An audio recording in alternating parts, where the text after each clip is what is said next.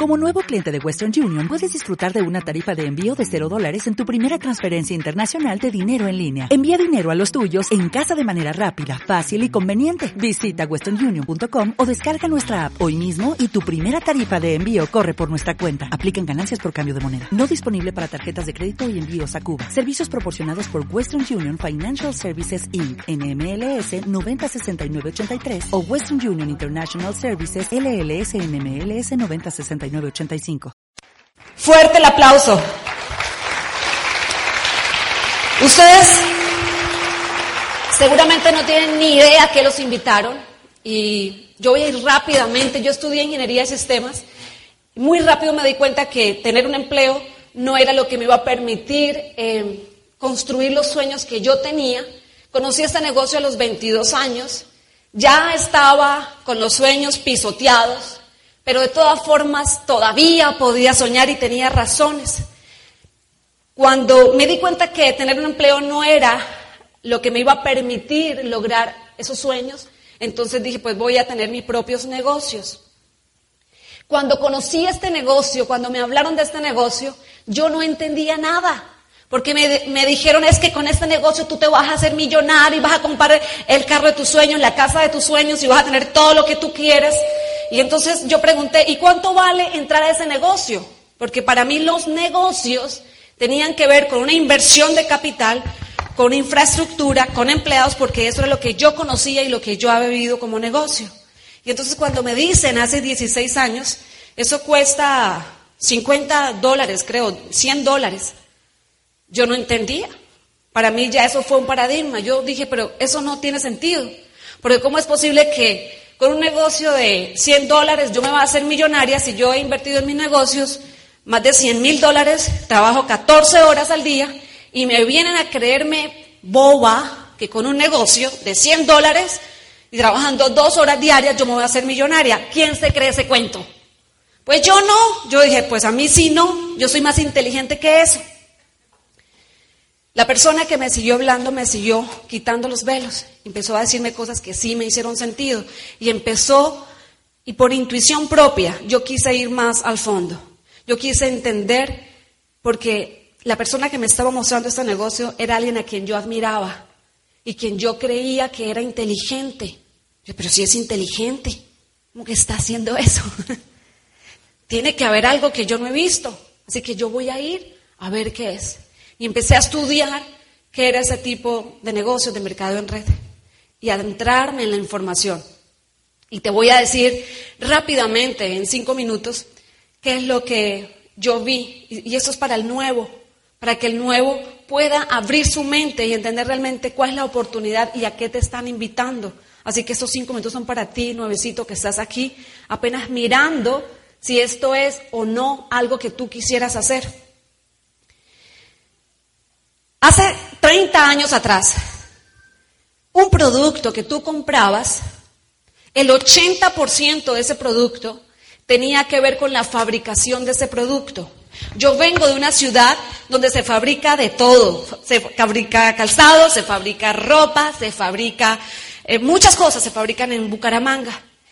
Hace 20 años yo empecé a darme cuenta que todos mis amigos que eran fabricantes empezaron a hacer sus fábricas más pequeñas. Y volvía a los dos años a visitarlos y eran más pequeñas. Y empecé a entender y a darme cuenta que se estaba ocurriendo un fenómeno y en la economía era básicamente el cambio en la distribución.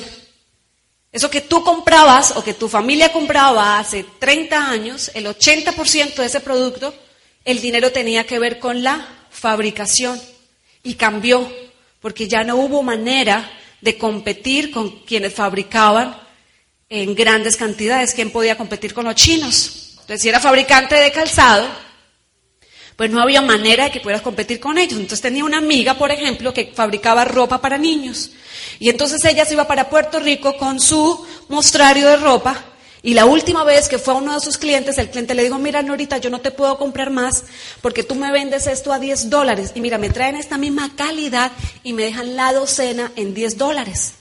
¿Qué crees? Y si todos tus clientes empiezan a decir así, pues son fábricas que empezaron a desaparecer. ¿Y qué fue lo que pasó? Lo que sucedió es que el dinero migró de la fabricación a la distribución. Quienes entendieron este concepto empezaron a buscar maneras diferentes, ya no de fabricar, sino de distribuir. ¿Me están siguiendo? Algunos de ellos sobrevivieron y pudieron adaptarse a los cambios. Otros todavía están hablando del pasado y de lo que tuvieron y de lo que lograron, de las medallas del pasado, porque no aceptan los cambios. Y cuando estudié el mercado en red, entendí que el mercado en red es la manera más potente que existe para hacer distribución de productos. Es la manera más potente. O sea, al negocio que te están invitando es un negocio de distribución. Y la manera más potente para distribuir productos y servicios es a través del mercado en red. Esto es increíble. Miren, es tan increíble que en Estados Unidos cada año nacen por lo menos mil compañías que tienen que ver con esta industria. El otro día, un gran amigo, muy amigo nuestro, que vive en Puerto Rico y Estados Unidos ahora, nos invita a cenar en Colombia, en Bogotá. Nos vamos con esta persona que queremos mucho. Y entonces él nos cuenta acerca de que va él a fundar un negocio de mercadeo en red. Él lo va a fundar. ¿Y por qué lo va a fundar? Porque hay una proliferación de esta industria. Y la gente que le usan los negocios dicen, ah, pues yo me consigo una cremita para la celulitis. Digo que quita hasta la celulitis de la abuelita y lo vendo por mercadeo en red. Y entonces nacen y nacen y nacen compañías de la industria del mercado en red. Y entonces nos dice este amigo en Colombia, voy a comenzar un negocio propio y voy a usar el mercado en red porque tengo experiencia y nos empieza a contar. Y luego, pues, Carlos Eduardo y yo, que nos hemos eh, ocupado de entender muy bien esta industria, le preguntamos, le dijimos, ven, déjanos saber cuál es tu visión en los próximos 5 a 10 años del negocio que vas a hacer. Explícanos qué es lo que estás viendo. Y se van a sorprender de la respuesta. Carlos Eduardo y yo no nos sorprendimos. Entendimos que así funciona. Y nos duele porque nosotros vivimos unos valores muy fuertes con esta compañía. Y nos dice, pues yo sé que yo en cinco años voy a coger por lo menos tres millones de dólares y pues apague y vámonos. Si nosotros, dice Rich DeVos, tuviéramos que comenzar un negocio de mercadeo en red hoy, no sé cómo lo haríamos, pero tenemos la ventaja de traer la trayectoria de 52 años. Amway está en casi 90 países y efectivamente te ofrece un portafolio de más de 400 productos y servicios para que tú puedas hacer un negocio de distribución en toda Latinoamérica. Es increíble, cuando yo comencé el negocio no lo veía tan grande, yo pensé que podía crear un negocio en Bucaramanga, mi mente me alcanzaba para eso. Y luego me empezaron a decir, pero puede más Bogotá y puede Cali y puede Cartagena, es todo Colombia, todo Colombia, sí, todo Colombia. Y luego me dijeron, y abre Venezuela, y puede, la, la gente puede traer gente y llamar, invitar gente de Venezuela. ¿Venezuela también? Sí, Mercado en Red con Amway Venezuela.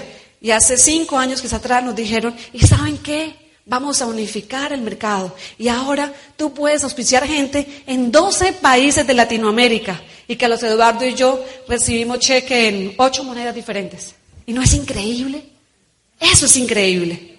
Esa es la compañía en la que estamos.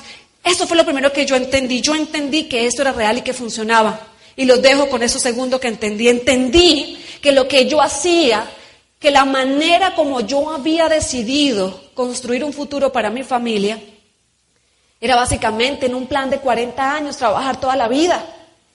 Y que era el 100% de mi esfuerzo. Si trabajaba, ganaba. Si no trabajaba, yo no ganaba. Y me dijeron, Claudia, es que aquí existe algo que es apalancamiento. Un ser humano normalmente trabaja 100 mil horas durante toda su vida. ¿Saben por qué? Porque trabaja 50 horas a la semana,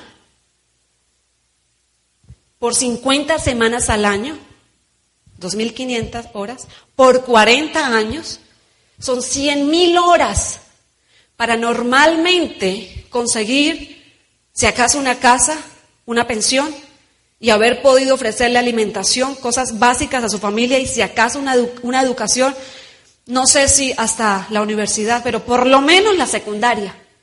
40, 40 años en su vida. Ese fue el plan de mis padres, fue el que ellos, yo vi que ellos tenían. Y me dijeron que aquí existía uno que era apalancamiento, las redes. 100 personas en un negocio que trabajen 10 horas a la semana, no 50, 10, porque acuérdate, era en tu tiempo extra. Entonces son mil horas. Por 50 semanas al año son cinco mil. Escuchen esto, amigos, porque a mí esto sí me cambió la mente. Pero Claudia, es que tú con este negocio puedes si tú aprendes a hacer esto, de dos a cinco años, construir lo que a mucha gente le toma toda una vida de trabajo y muchas veces no lo consigue. Cuando a mí esto me cayó adentro, yo dije, si esto es cierto, ¿cómo me gustaría de dos a cinco años construirlo? Y cuando decidí hacerlo, a los 22 años decidí que hacía este negocio, me falló no fue a los dos años como quería, fue a los tres años. Tenía 25 años cuando califiqué diamante. Y sabes una cosa, desde ese momento hasta hoy, que no han pasado muchos años, han sido bien pocos, nadie me ha respirado en el cuello. Nadie me ha dicho qué puedo hacer, qué no puedo hacer, a qué hora me tengo que levantar. Y he podido mirar el futuro con una sonrisa porque a los 20 miraba el futuro y tenía miedo.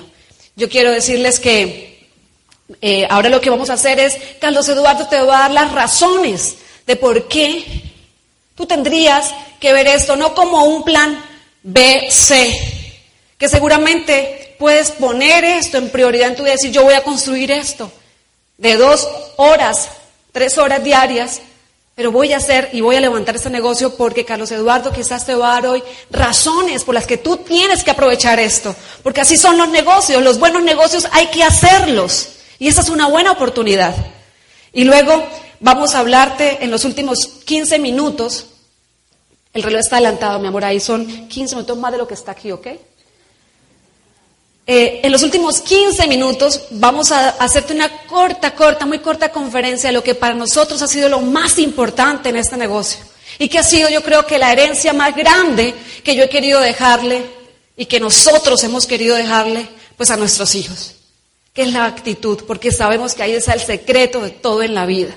Y que este negocio es maravilloso si tienes la actitud correcta. Quiero decirle que Carlos Eduardo habló cosas muy lindas que me llenan el corazón. Realmente me hace sentir tan bien cuando lo escucho hablar tan bonito acerca de mí. Gracias por tus palabras. Quiero decirles que igual yo lo veía a él y sentía una admiración profunda. Yo era diamante, él era esmeralda, pero mis audios favoritos eran los de Carlos Eduardo Castellanos. Así que recíbanlo por favor con un gran aplauso.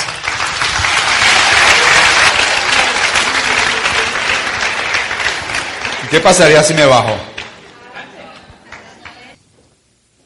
Había un hombre que iba por una, por una, en una balsa, por una, por un río rápido. Y cuando va por este río rápido en su balsa, descubre dos cosas que no le van a alegrar la vida. La primera es que su motor se dañó.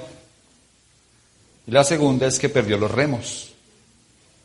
Cuando tú vas en un río rápido, y no tienes motor y no tienes remos, estás en problemas. Pero descubre una tercera que le amarga más la vida. Y es que está a 200 metros de las cataratas del Niágara. Cuando tú estás a 200 metros de las cataratas del Niágara, sin remos y sin motor, lo dramáticamente inevitable va a ocurrir. ¿Qué vas a hacer? ¿Te vas a lanzar a nadar? ¿Qué vas a hacer?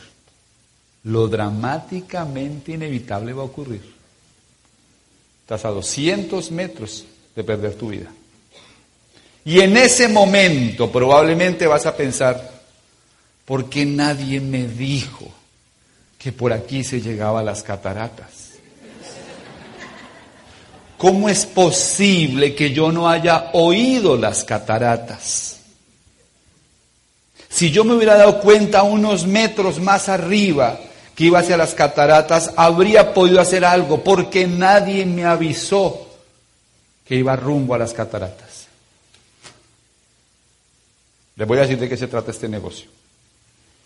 Este negocio se trata de quitarle a la gente los tapones de los oídos y decirles, vas rumbo a las cataratas.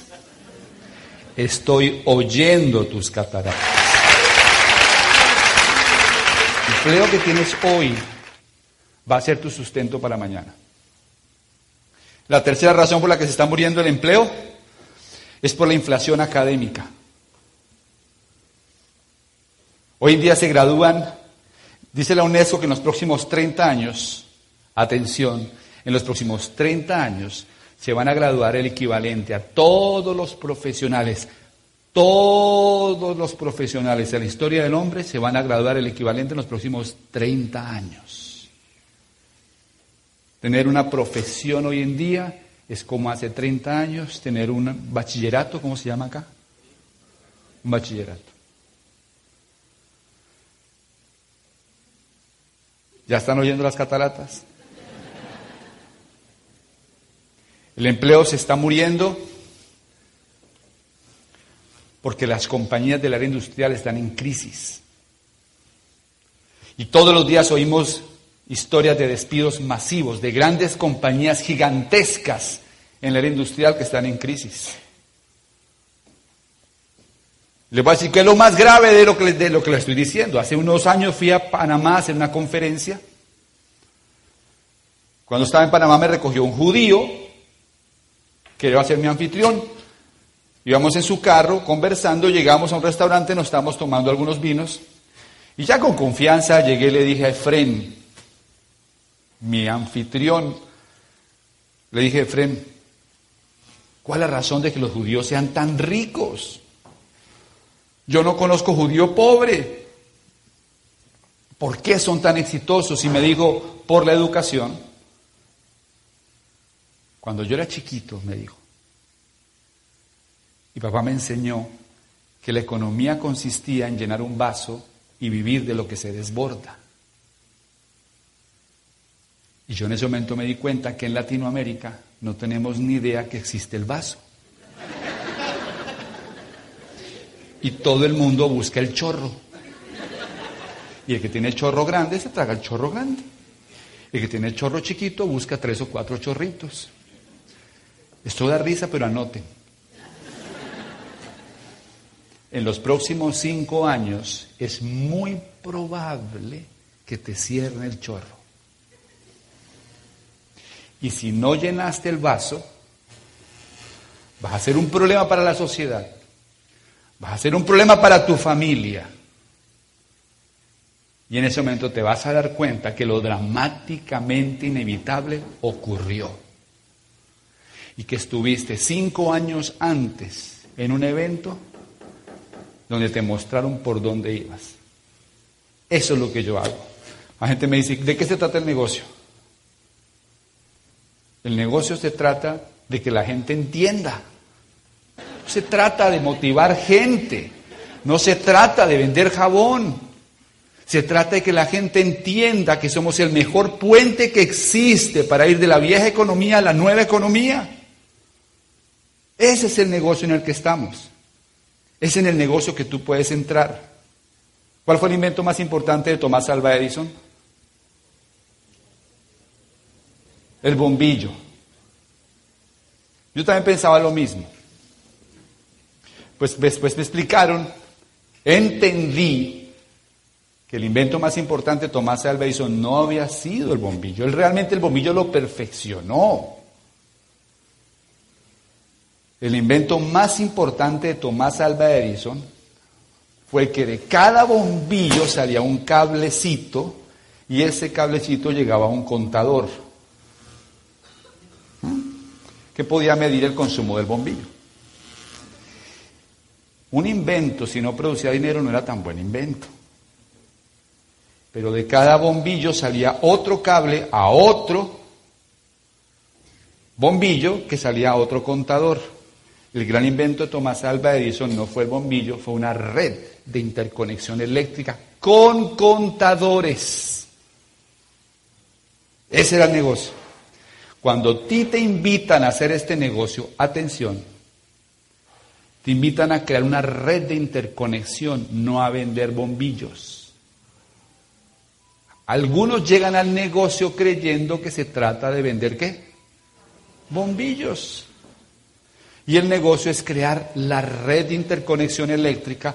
Amway tiene montados los contadores y se encargan de mandar los bombillos a donde se necesiten. ¿Tenemos los mejores productos del mundo? Sí en salud, nutrición, belleza, cuidado del hogar. Soy un apasionado de los productos. Pero si te quedas enfocado en el jabón, ¿sabes qué pasa? ¿Qué pasa cuando a una persona le cae jabón en los ojos? Le produce irritación ocular. Y cuando tiene los ojos irritados, ¿qué pasa? No ve nada. Si te enfocas en el jabón, nunca tendrás la visión del negocio. Enfócate en la magnitud del proyecto que tú tienes. Yo comencé este negocio igual que tú. ¿Y de qué se trataba el negocio? Primero de entenderlo y después que otros lo entendieran. Te pagan porque la gente lo entienda, no porque la gente se motive. Te pagan porque la gente lo entienda. Y una vez la gente lo entiende, comienza a hablarle a otros y muchos lo van entendiendo. Yo creo que la motivación es importante, pero creo que más importante que la motivación es la el desarrollo de la conciencia. Porque cuando una persona aumenta la conciencia ya no puede echar para atrás. Mientras que la persona que está solamente motivada, al día siguiente toca volverlo a motivar. Por eso no me interesa tanto motivarlos hoy. Si se van motivados es puro accidente. Lo que me interesa es que salgan de acá con más nivel de conciencia de qué se trata este negocio.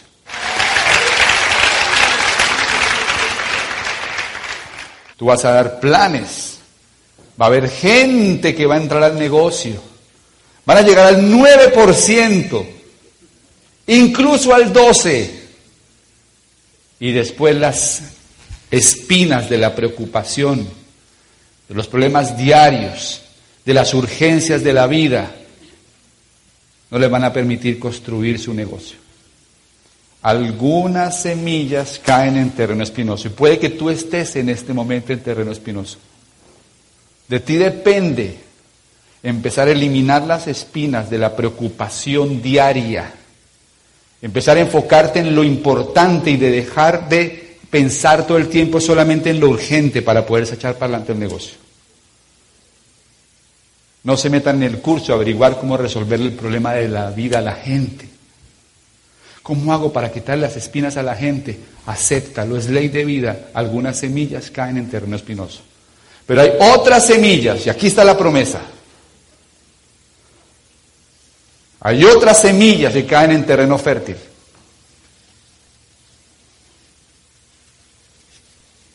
y van a germinar. Nunca olvides que de cada semilla que cae en terreno fértil, que tú cuidas adecuadamente y cultivaste bien, saldrá un árbol frondoso que producirá cientos de semillas, cientos y miles de frutos. Cuando tú entiendes eso, te das cuenta que lo único importante en esta vida es seguir sembrando. Yo empecé a dar el plan de negocios y la mayoría de gente decía que no. Pero seguir regando semillas. Y un día en el apartamento de mi mamá, en el segundo, en el segundo piso, en el altillo, sembré una semilla. Alguien dijo, sí lo quiero hacer. Voy a hacer su primer diamante y su primer diamante voy a hacer, voy a calificar, voy a ser el primer diamante de Colombia. Y no se hizo el primer diamante, pero sí se hizo el primer diamante ejecutivo, el primer doble diamante, y fue Mauricio Lara. Lo difícil de este negocio es que aprendas a manejar las emociones cuando las semillas no crecen.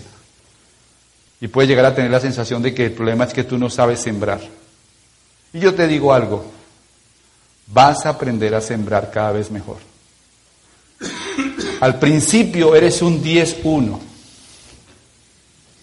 De 10 semillas, una medio comienza a crecer. Pero aquí algunas personas al frente ya son un 2-1 o 3-1. De tres semillas, una florece. Y ustedes dirán, ¿y cómo le gano a estos? Yo soy un 10-1, yo soy un 3-1. ¿Cómo le gano a estos? Es muy sencillo. Porque si Saura y Lauro próximo mes riegan 50 semillas o 45 semillas, van a tener 15 auspicios. Pero si en los próximos meses tú riegas 200 semillas, vas a tener 20 auspicios. La ley de los números siempre funciona. No importa, tú sigues sembrando. Si eres un 10-1, tienes que sembrar más rápidamente y aprender las lecciones para sembrar mejor. ¿Qué aprendí? ¿Quieres transformar tu vida? Le voy a decir la verdad. El tema no es Amway. El tema es tu desarrollo personal. Cuando yo tenía 23 años me enseñaron lecciones que transformaron mi vida y se los quiero compartir. Lecciones que cambiaron totalmente mi percepción de mi vida y de mi futuro. La primera, para que las cosas cambien, tú tienes que cambiar primero. Gracias. Para que las cosas cambien, tú tienes que cambiar primero. Yo pensaba a los 23, 22 años, yo pensé que el problema era el país. Yo pensé que el problema era mi papá. Yo pensé que el problema era mi familia. Yo pensé que el problema eran mis amigos. Yo pensé que el problema era mi universidad. A los 23 años oí, para que las cosas mejoren, tú tienes que ser mejor. Y me cambió la vida. A los 23 años mis mentores en este proceso me dijeron, Carlos Eduardo, tú vales mucho para tu familia, tú vales mucho para tus amigos, ante los ojos de Dios todos somos iguales, pero para el mercado tú vales lo que te pagan, no vales un centavo más. Y me dolió, como a ti, porque tú creías que debían pagarte más. Tú creías, antes de llegar a escuchar esto, probablemente, que tú trabajabas muy duro y que debían pagarte más. ¿Sabes qué me enseñaron? Me dijeron también, la riqueza consiste en aprender a resolver problemas. Y entre más grande es el problema, más grande es el cheque. Si tú no ganas lo que quisieras ganar, es porque no has aprendido a resolver problemas más grandes. Pídele a la vida, no que te dé menos problemas, sino que te dé la habilidad de resolver problemas más grandes. La solución de problemas es igual a la madurez. La madurez es igual al desarrollo personal y el desarrollo personal es igual al ingreso. Un adulto inmaduro llora cuando tiene un problema te metes a este negocio. Ya te lo dijimos, tienes que crear una red, hablar con la gente, ayudarle a entender el negocio. Empiezas a sembrar y la gente no llega a la reunión. Y empiezan a llorar. Es que no me llegaron. Es que me puse una meta y no la logré. Es que la gente no me compra los productos. ¿Eso es falta de qué? madurez. Aprende a resolver el problema. Me metí al negocio. Yo quiero construirlo. Pero es que no me ayudan. ¿Eso es falta de qué? Madurez. Para triunfar en este negocio tienes que madurar. Tienes que convertirte en adulto para hacer el negocio. responsabilizarte 100% del proceso. Entiende algo, amo y no está prueba. Que está a prueba eres tú. Amo y funciona. Eres tú el que está corriendo tu propia batalla en este negocio. Vas a madurar, vas a crecer. Llegar a plata representa un problema en el que te vas a meter. ¿Cómo vas a crear 10.000 puntos de volumen? Ensamblar un equipo, 50, 100 personas que están empezando a entender el negocio oyendo los audios, leyendo los libros. Les vas a hablar del seminario y vas a ensamblar un equipo que viene al seminario. Y tienes que enseñarles a consumir y a mover volumen. Ese es un problema que tienes que resolver. Pero cuando lo resuelvas, haces 10.000 puntos de volumen, subes por esta tarima y aquí todos nos ponemos de, de, pie y te vamos a aplaudir.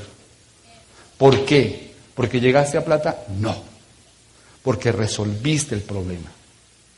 Y ahora es un ejemplo para que todos los que están acá sepan que ellos también lo pueden hacer. ¿De quién es más grande el cheque? ¿El del 21 o el del 9%? Porque entre más grande es el problema, más grande es el cheque. Y ahora vas a querer llegar a esmeralda. Ya tienes que resolver eso multiplicado por tres.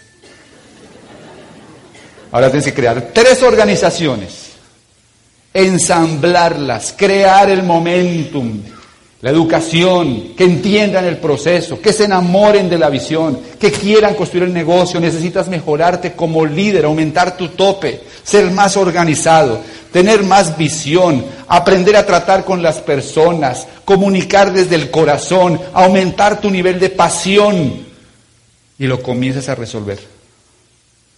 Y te haces esmeralda. Y pasas por la tarima.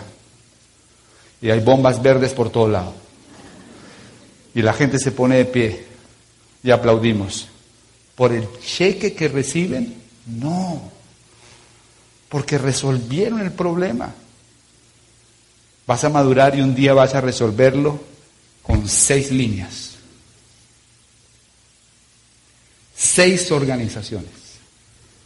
Cuando eres chiquito en el negocio el problema se ve gigante.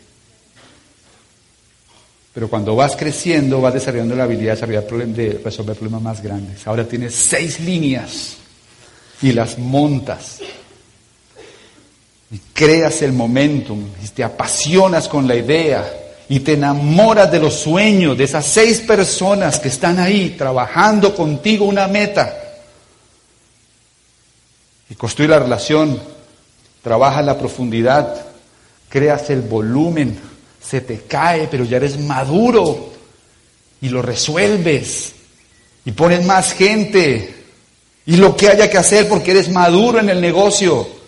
Ya no andas llorándole a tu equipo de apoyo. Ay, se me rajó una línea.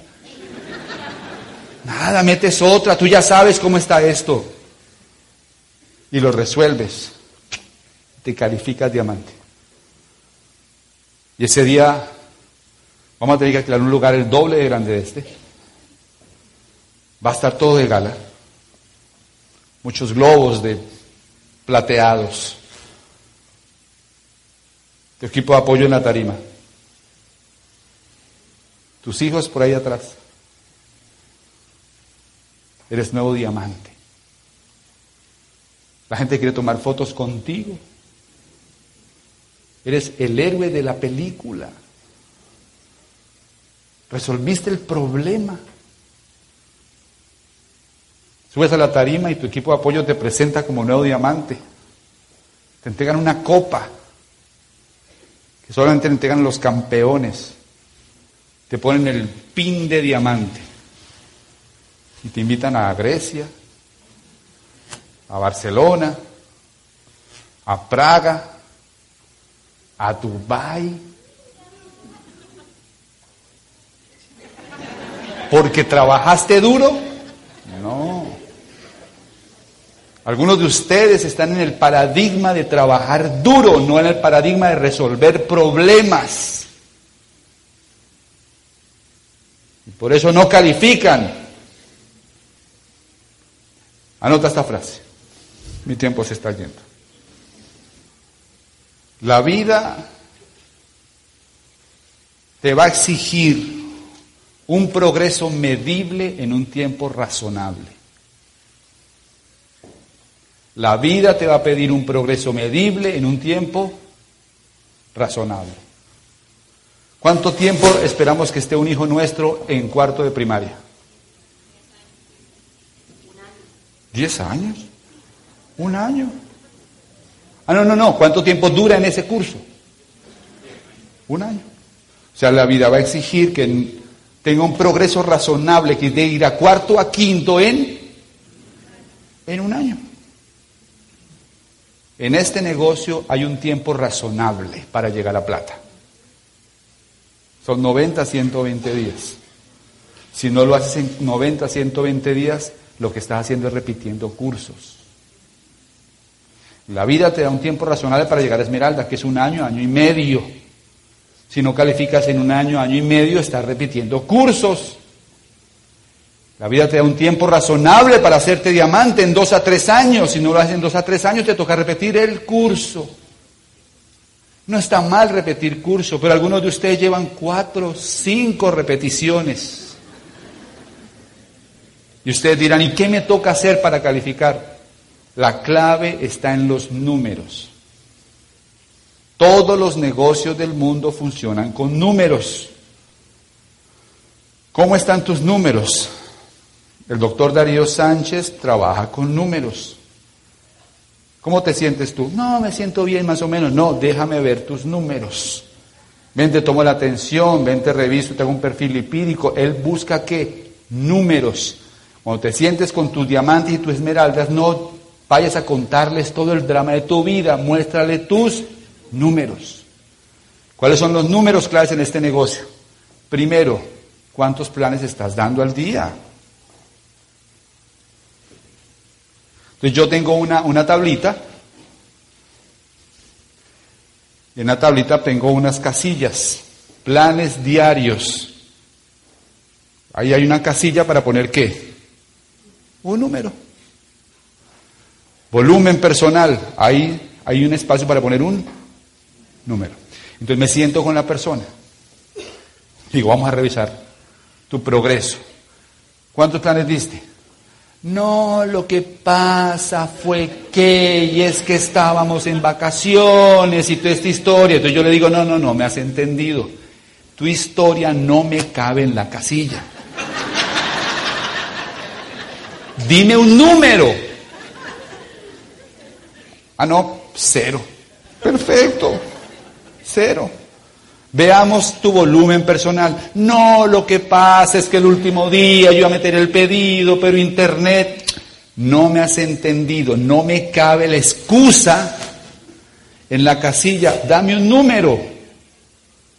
No, pues nada. Te voy a decir con mucho cariño que con esos números te toca repetir el curso. Si tú quieres aprobar los cursos, aprende a trabajar con números, no con excusas. Ahí está el secreto.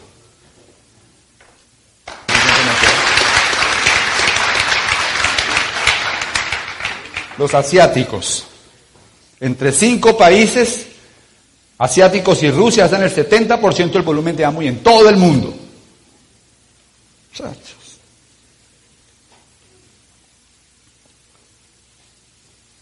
Latinoamérica hace el 1% de la facturación del mundo. Tú vas a una convención en México, vas a una convención en República Dominicana o en Bogotá y la gente se para en la silla, se emociona, aplauden, lloran. Cuando se acaba la convención todos gritan y vamos para diamante y tal y se acaba la convención y no pasa nada. Tú vas a Asia, está el salón lleno, todos, uno los ve todos igualiticos, tomando notas, no hay tanto llanto, no se paran en las sillas y cuando se van, salen por allá hacia sus casas y a los dos años regresan como esmeraldas y diamantes. ¿Dónde está el juego? Uno diríamos, ¿qué le falta a Amway hacer para que el mercado explote? La verdad, sí, Amway puede hacer muchas cosas más. Pero con lo que hay, deberíamos tener muchos más esmeraldas y diamantes en nuestros mercados. Porque el problema está en la educación. Y voy a terminar con esto. Te dejo a ti. ¿Sí? Sí. Había un niño, esta es una historia que les voy a contar con tres niños. Un niño japonés que se llama Hiroshi, un niño suizo que se llama Hans y un niño mexicano que se llama Nicolás, o también colombiano, da igual. Hans nació en Suiza, pobre Hans, qué país el que le tocó. En el país de Hans no hay mar, no hay petróleo, no hay gas, no hay carbón, no hay ganadería, no hay minería. En el país de Hans solamente hay cuatro meses que se puede cultivar. En el país de Hans no hay recursos naturales. Pobre Hans, qué país el que le tocó. Además es uno de los países más pequeños de Europa. Hiroshi nació en Japón. Pobre Hiroshi. Su país no tiene gas, no tiene carbón, no tiene petróleo, no tiene recursos naturales no tiene ganadería, no tiene pisos térmicos, no tiene cultivos, ha pasado por dos guerras mundiales, dos bombas atómicas, tsunamis, tiene los países de mayor densidad poblacional del planeta. Pobre Hirochi, qué país el que le tocó. Nicolás nació en México o en Colombia. Qué bueno por Nicolás. Tiene un país de una extensión gigantesca. Todos los climas. Tiene petróleo, tiene carbón, tiene gas, tiene metales, tiene ganadería, tiene cultivos, tiene las mejores playas del mundo, océanos al lado y lado. Qué bueno por Nicolás, qué país el que le tocó. Sin embargo, Hiroshi que nació en Japón, está entre las economías más grandes del planeta. En el país de Hiroshi no se inventaron las motos, no se inventaron los carros, no se inventaron los computadores. Sin embargo, son dueños de Sony, Panasonic, Kawasaki, Toyota, Honda y todo lo que se les ocurra. En el país de Hans no hay ganadería, pero producen los quesos más finos del mundo. En el país de Hans no cultivan cacao y tienen el chocolate más fino del mundo. En el país de Hans se hacen los mejores ascensores, trenes y, y el motor que se utiliza para mover el Pathfinder que está en Marte es suizo. Además tienen la relojería de más alta precisión del mundo. Ustedes dirán, ¿Qué pasa en el país de Nicolás? El país de Nicolás tiene los niveles de, ¿cómo se llama?, de inseguridad más altos del mundo, con narcotráfico, pobreza extrema. En el país de Nicolás la gente se muere de hambre. En el país de Nicolás la gente no tiene acceso a buen sistema de salud ni buena educación. ¿Cuál es la diferencia entre el país de Nicolás y el país de Hans y el país de Hiroshi? En el país de Nicolás todos decimos que somos más inteligentes. Y la verdad, yo sí creo. Los colombianos, mexicanos, latinoamericanos somos gente muy inteligente, somos recursivos, ingeniosos, tenemos malicia indígena. Nos la sabemos todas, Aprendemos a hacer las cosas porque somos intuitivos. En el país de Hansi, en el país de Hiroshi, no son tan inteligentes. Pero ellos le apostaron a algo más potente que la inteligencia. Y es a la disciplina. Y pueden anotar en su cuaderno, la disciplina, tarde o temprano, vencerá la inteligencia. ¿Qué le pasa a la gente en el país de Nicolás? ¿Por qué en el país de Nicolás hay tanto subdesarrollo? El subdesarrollo no es de, los, de las tierras, es de la gente que habita esas tierras. Tú entraste a este negocio no solamente para hacerte diamante, tú entraste a este negocio para salir del tercer mundo, para aprender a pensar de una manera distinta. No puedes irte de este negocio siendo el mismo que entraste, porque entonces no aprovechaste lo que tenías en las manos. Este negocio, antes que te ponga un dólar en el bolsillo, te va a empezar a ayudar a crecer por dentro. Y eso es lo que necesita México y eso es lo que necesita Colombia. Disciplina. Yo empecé a tocar, a hacer clases de piano y me despido acá con mi profesor de piano. Y empezamos con, unas, con unos ejercicios de Vela Bartok. Hartísimo. Yo quería aprender Chopin. Yo le dije a mi profesor, ¿por qué no arrancamos con algo de Chopin? Los de Bela Bartok no me gustan. Yo estaba oyendo audios. Y le dije, porque es que la motivación es muy importante, fundamental, yo tengo que estar motivado. Y entonces él cierra el piano. Me dice, o sea que tú crees que tú vas a ser pianista por motivación. Yo le dije, pues claro, yo ya estaba escuchando audios. Y él me dice, no, tú vas a ser pianista por disciplina.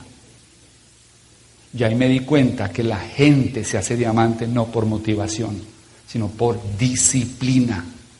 Si quieres ser diamante, pon los pies en la tierra. La mayoría de las veces te va a tocar hacer cosas que no quieres hacer. La mayoría de las veces vas a tener que hacer cosas que no tenías presupuestado hacer. Ahora, ¿quieren, ¿quieres ser diamante todavía o ya alguno se bajó?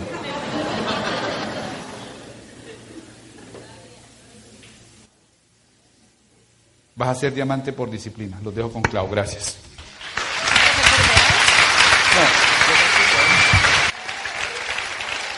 Pero el 80% es la actitud.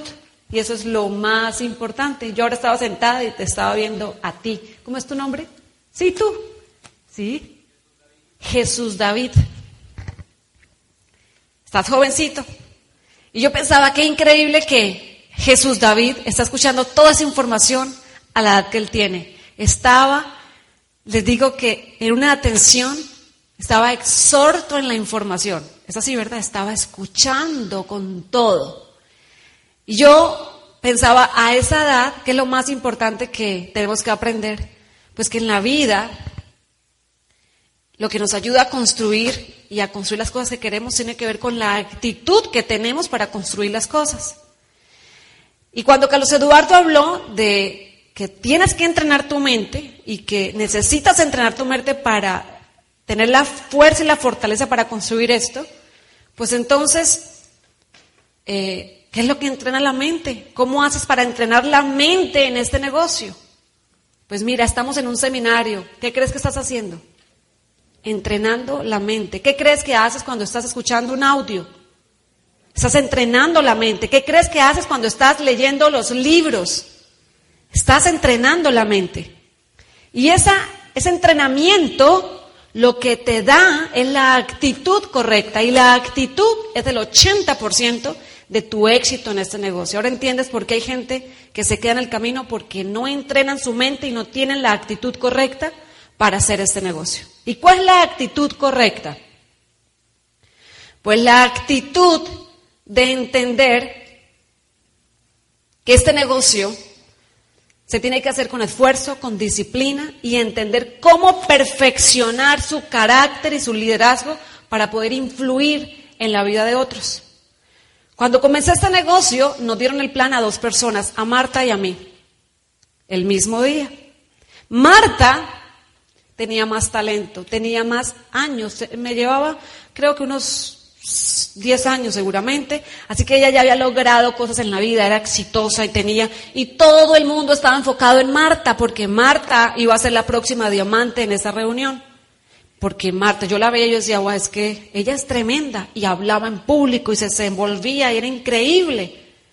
Pero Marta se fue desapareciendo. La gente en este negocio no se raja, la gente en este negocio se va desapareciendo.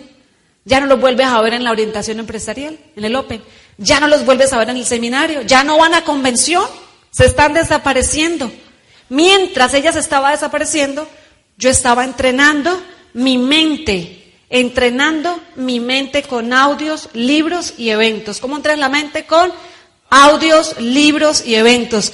Audios, libros y eventos. Y yo tenía que hacerlo de dos a cinco años porque me quería jubilar a los 24 de dos a cinco años, audios, libros y eventos, para tener que la actitud correcta. Y te voy a decir tres indicadores de una actitud correcta que empecé a entender que eran necesarios para yo tener éxito en este negocio. En la segunda parte, Carlos Eduardo te va a dar las siete enfermedades de la actitud.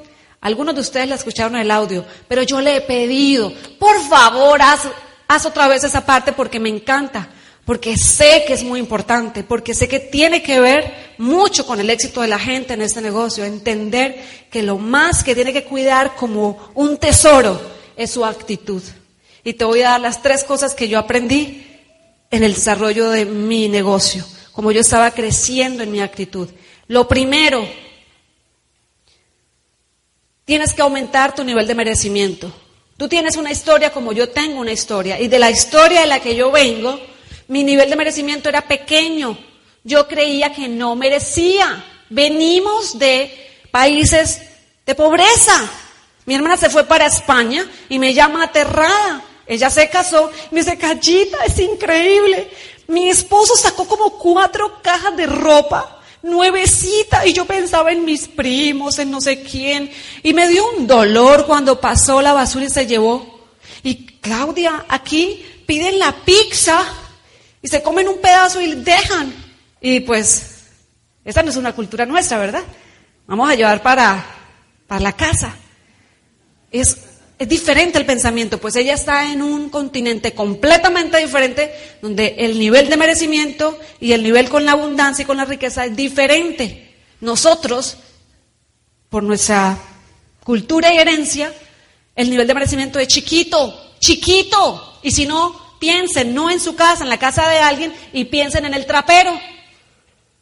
Se riega algo en la sala y no sacan el trapero porque qué pena que me vean el trapero. La que se ríe duro es por algo. Se ríe del trapero. El trapero está increíblemente, y no es que un trapero cueste un montón de dinero, pero es un vínculo con la pobreza. Y piensa en el cepillo de dientes, está así. Y es que ese es un vínculo con la pobreza. Y la, los limpiones, y pues no hablemos de la ropa interior, de las medias, de las pijamas, del colchón que está sacándote una costilla y ahí está. Vínculos con la pobreza. Y lo primero que en este negocio aprendí con los libros, audios y eventos fue aumentar mi nivel de merecimiento. Si yo te dijera a ti, ¿estás embarazada? ¿Cuánto tienes? Seis meses. Si yo te dijera a ti que lo mereces todo, que mereces una educación de calidad para tu hijo, que mereces tener un auto cómodo, que mereces una casa hermosa para ese bebé, que lo mereces absolutamente todo. Es importante que se lo crea, ¿verdad? Porque el nivel de merecimiento nos cambia la actitud. Y yo pasaba por almacenes y yo decía, ni para qué miro si no me lo merezco. Yo sé que no lo voy a tener. Y los carros finos eran para la gente rica. Y cuando empecé a merecerlos, pues empecé a abrir mi universo para que llegaran. Entonces aumenta el nivel de merecimiento. Segundo, que no se te note. Esa me encanta. Cuando yo comencé este negocio, tenía serias dificultades económicas, pero serias, serias, fuertes. La primera vez que yo fui a un seminario como este no me dejaron entrar. Me dijeron, no, usted no puede entrar. Porque yo iba en jean, en, blue, en ¿cómo se llama acá?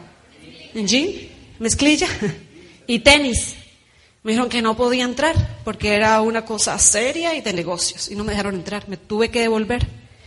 Y entonces empecé a entender que tenían que vestirse como de una forma especial y pues me compré un vestido, no sé, tenía un vestido, era negro, yo lo silbaba y él se ponía ya. Era el que llevaba a todos lados. Era mi vestido negro. Pero un vestido negro con una pañoleta de color diferente parece que te cambiara, ¿verdad?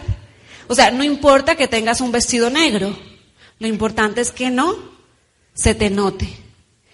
Y hubo días en que llegué a mi casa, abrí la nevera y no había nada. Ni siquiera dinero para ir a comprar. Y la cerraba y me inventaba algo, arroz con huevo. Y no importa que comas arroz con huevo, lo importante es que no se te note, que no salgas oliendo a huevo, que no se te note.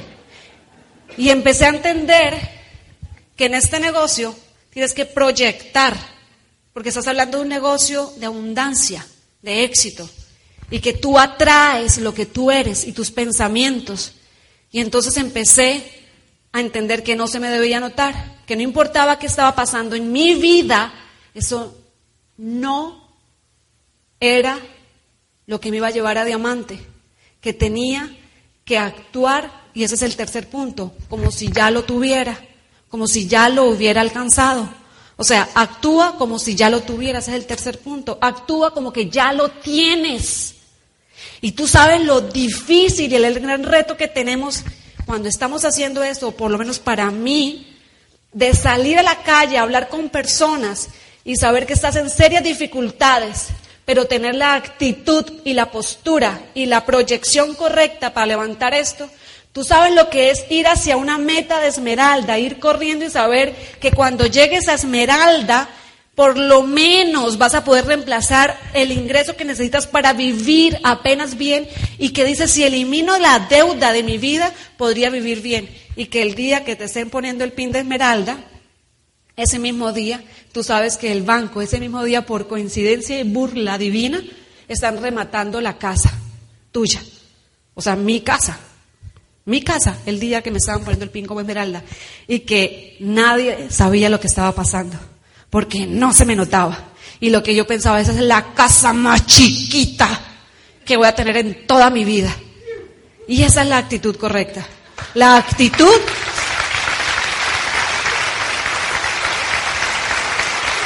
¿Y cómo lo vas a lograr? Leyendo, escuchando y asistiendo.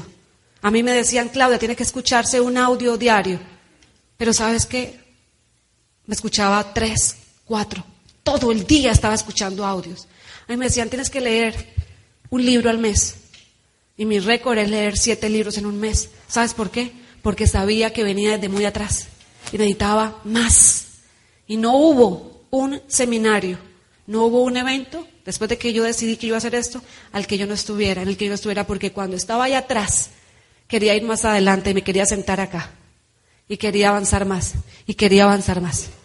Así que esto de entrenar tu mente es el reto más grande que tienes para que tengas la actitud correcta y no importa qué está pasando en tu vida, no importa de dónde tú vengas. Algunos vienen desde mucho más adelante, otros venimos desde un poquito más atrás.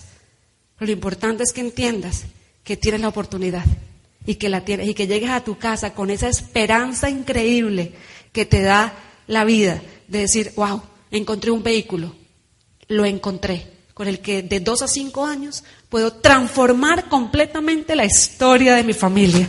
¿No les parece increíble? Mi hija hace poco me dijo, íbamos en el carro, me dice, oye mami, mi, mi hija más chiquita que tiene 15 años, me dice, oye mami, ¿sabes una cosa? En el colegio hicimos el trabajo del árbol genealógico y estábamos viendo y hice una investigación en la familia y todo eso, mamita. ¿Sabes una cosa, mami? Tú eres mi héroe porque tú cambiaste nuestra historia. ¿Y eso no es maravilloso? Para mí eso es maravilloso. Así que que los héroes de tus hijos no sean los Superman y la Mujer Maravilla, sino que el héroe de tus hijos seas tú. O'Reilly Auto Parts puede ayudarte a encontrar un taller mecánico cerca de ti. Para más información, llama a tu tienda O'Reilly Auto Parts o visita oreillyauto.com.